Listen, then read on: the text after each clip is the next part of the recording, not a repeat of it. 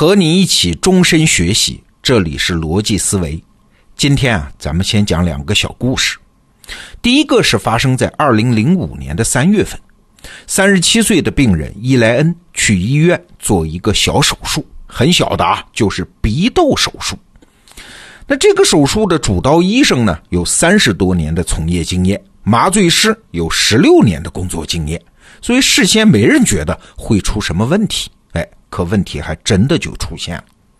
在麻醉当中，这个病人伊莱恩突然停止了呼吸，那主刀医生就很紧张啊，赶紧给他戴所谓的喉罩，就是从喉咙中插入氧气管，可是啊，怎么也插不进去。那试了几次，这病人的情况就比较危急了。那这个时候，一般的操作是可以切开气管，从脖子这儿把氧气管给接进去。这护士就跟主刀大夫说：“切气管的设备都已经准备好了，您现在做决定。”这主刀大夫就不甘心，说：“让我再试试。”他又试了几次，还是不成功。这个时候抬头一看，坏了，时间已经过去了二十分钟。这个时候再切开病人的气管已经来不及了，因为缺氧时间太长，病人的大脑已经被破坏成了植物人。那后来面对家属，这主刀大夫非常抱歉啊，说对不起，我们尽力了，但医学不是万能的。那家属还能说啥呢？只能接受结果啊，毕竟家属也没参与抢救，过程如何他也不知道啊。就算知道了，他也不懂医疗啊。如果他问医生为什么不早点切开气管，医生可以马上回怼他呀：切气管有风险啊，万一期间患者死掉了，责任谁担呢？哎，所以多数人都会像这个病人的家属一样，进了医院，一切听医生的。这是一个故事啊。我们再讲一个故事。话说，一九七八年的十二月，美国联合航空公司一个航班从纽约起飞，要在波特兰市降落。那降落之前呢，在放起落架的时候，突然就听到一声巨响，发生了剧烈的震动。那在驾驶舱里看，指示灯显示前起落架是没放下来。哎，这机长反应很快，马上把飞机拉了起来，然后就在机场上空盘旋嘛，一边想办法。这旁边的机械师就提醒他啊，说咱们飞机只剩下百分之五的油了。机长很有经验，说百分之五的油没关系，还能飞十五分钟。咱们当务之急是搞清楚这起落架是不是像指示灯上说的没有放下来。其实对于机长这样的老手来说，起落架不放下，他照样也能安全降落啊。但是他不想冒险啊。好，这飞机就在空中不断的盘旋，机长不断的想办法。哎，正琢磨呢，一看表，坏了，十五分钟的时间到了。结果没办法啊，机长虽然技术够高，实施了迫降，但是仍然出现了事故，十人遇难，这也算是一次重大的空难呢。那我们刚才这讲的两个故事是两桩意外，它发生在不同的领域，但是有很多共同点啊，比如说都是老手翻车，都属于极低概率的事件。从专业角度来说，很难说主刀大夫和机长的选择就一定是错的。但是，这两桩事件有一个最大的不同点，那就是航空业有规定，就是飞机上必须有黑匣子，他会将全部的操作过程记录下来，而医院的手术室呢是没有这个规定的。哎，这就导致这两件事情后面发生的事就不一样了。我们先来说飞机啊，那通过对这个航班黑匣子的分析，专家们发现一个重大问题。人在紧急状态下会感到时间变慢的，操作者觉得时间足够，可事实上呢，时间已经耗尽。这不是操作者的问题，这是人性的缺陷，靠训练恐怕解决不了问题。所以航空公司后来就专门为这种情况设计了一个叫四步提醒制度，就是副机长啊、机械师啊是有责任在这种情况下按照四步的规则来提醒机长。那如果套用到第一个案例，就是那个医院手术室的案例啊，那就是这么四步：第一步是提醒护士要对主刀医生说有没有别的解决方案，你马上想；第二步是发警报，病人情况恶化，也许你该实施气管的切开术了；第三步是挑战，你再不切开气管，病人就会死亡的；第四步是严重警告：你再不切开气管，我要叫急救队来切开气管了。你想啊，在驾驶舱里，机长是权威；在手术室里，主刀大夫是权威。在这种情况下，下属一般只敢委婉地提出建议啊。但是权威他也是人呐，都有人性的缺陷啊。所以这个时候，如果设计一套制度，让下属也有权利能够提出那种强制性的建议，防止意外事故的发生，当然有效。可是啊，你注意到没有啊？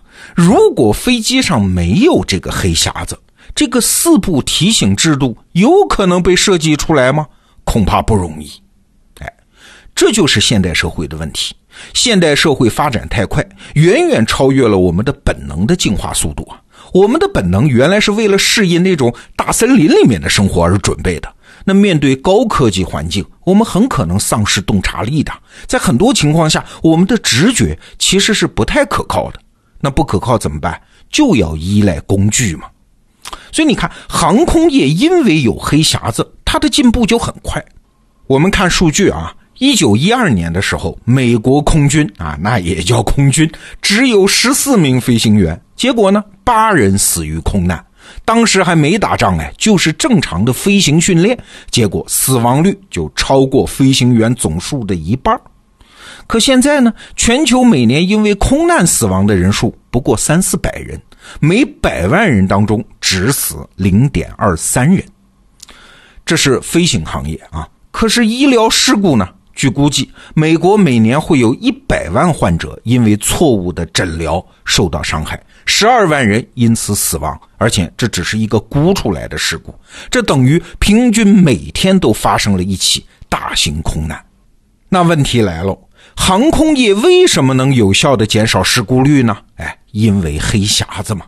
黑匣子能够记录全程的数据，所以事后你就可以经过它总结出大量的经验教训，然后通过几千条规程，这个数字还在增长啊，具体的贯彻到操作当中。比如说刚才我们说的那个航空事故之后，就再也没有民航客机因为机长忘了油料耗尽而坠毁。你看，这就是进步。那医疗就没有这样的幸运了啊！手术室当中没有安装黑匣子，当然要不要装，我回答不了这样的专业问题。我想提醒的是啊，对现代人来说，黑匣子是一个非常重要的东西，我们至少应该拥有一种叫黑匣子思维啊。那黑匣子思维为什么这么重要？因为它能让我们免于叫黑暗球场效应。你看，这又是个生词儿啊。什么意思呢？大家可能都打过篮球吧？刚开始你怎么也投不准嘛，可是你投着投着就会慢慢的调整投篮的角度啊、力道啊，经过一番训练，你就越投越准嘛。可是你想想，如果你是在一个黑暗的球场中投篮，什么也看不见，投出球去自己都不知道离篮筐有多远。嘿，你在这样的球场上，就算练上十年，你的篮球技术该多丑还是多丑。事实证明，没有参照系，不经过有回馈的试错，我们就不可能取得任何进步啊。所以啊，从人类的知识世界来说，检讨错误、反省自己这个话我们经常说，但是我们有的时候还是忘了，这是理性给予人类的最好礼物啊。作为人，我们应该珍惜每一次错误，然后建立起一个所谓的光明球场。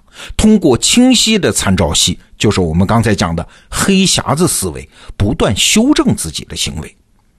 那为什么互联网公司往往很有竞争力？就是因为互联网改造了企业和用户之间的关系啊。原来企业对用户就像是在黑暗球场啊，只能猜他们的喜好。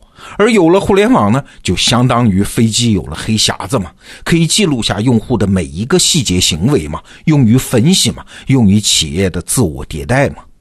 你可能会说啊，这黑匣子思维也没什么了不起嘛。哎，不然，很多人其实不明白这个效应。比如说，我就观察有些人，他们办文化活动，经常在那儿抱怨啊，我们办文化活动为社会贡献价值，但就是不挣钱。哎，这没什么可自豪的。如果你办的活动不挣钱，你怎么知道大家喜欢不喜欢呢？你怎么衡量你办的这个活动的质量呢？哎，你办的这个活动就是没有一个让你去根据反馈调整、提高质量的黑匣子吗？作家赵树理啊说过这么一句话：“说我希望农民能用两个鸡蛋来换我的小说。”这很有道理的。农民肯拿出两个鸡蛋，说明他们是真喜欢看，否则怎么证明你写到他们心坎里了呢？赵树理并不缺那两个鸡蛋，而是希望以此建立一个评判体系，也就是黑匣子。所以啊，没有清晰的评判标准，文化活动很多就会变成秀情怀啊，就不能持续发展啊，质量也会变得越来越差。因为啥？因为他把自己放到黑暗球场中了。好，这个话题就聊到这儿，明天见。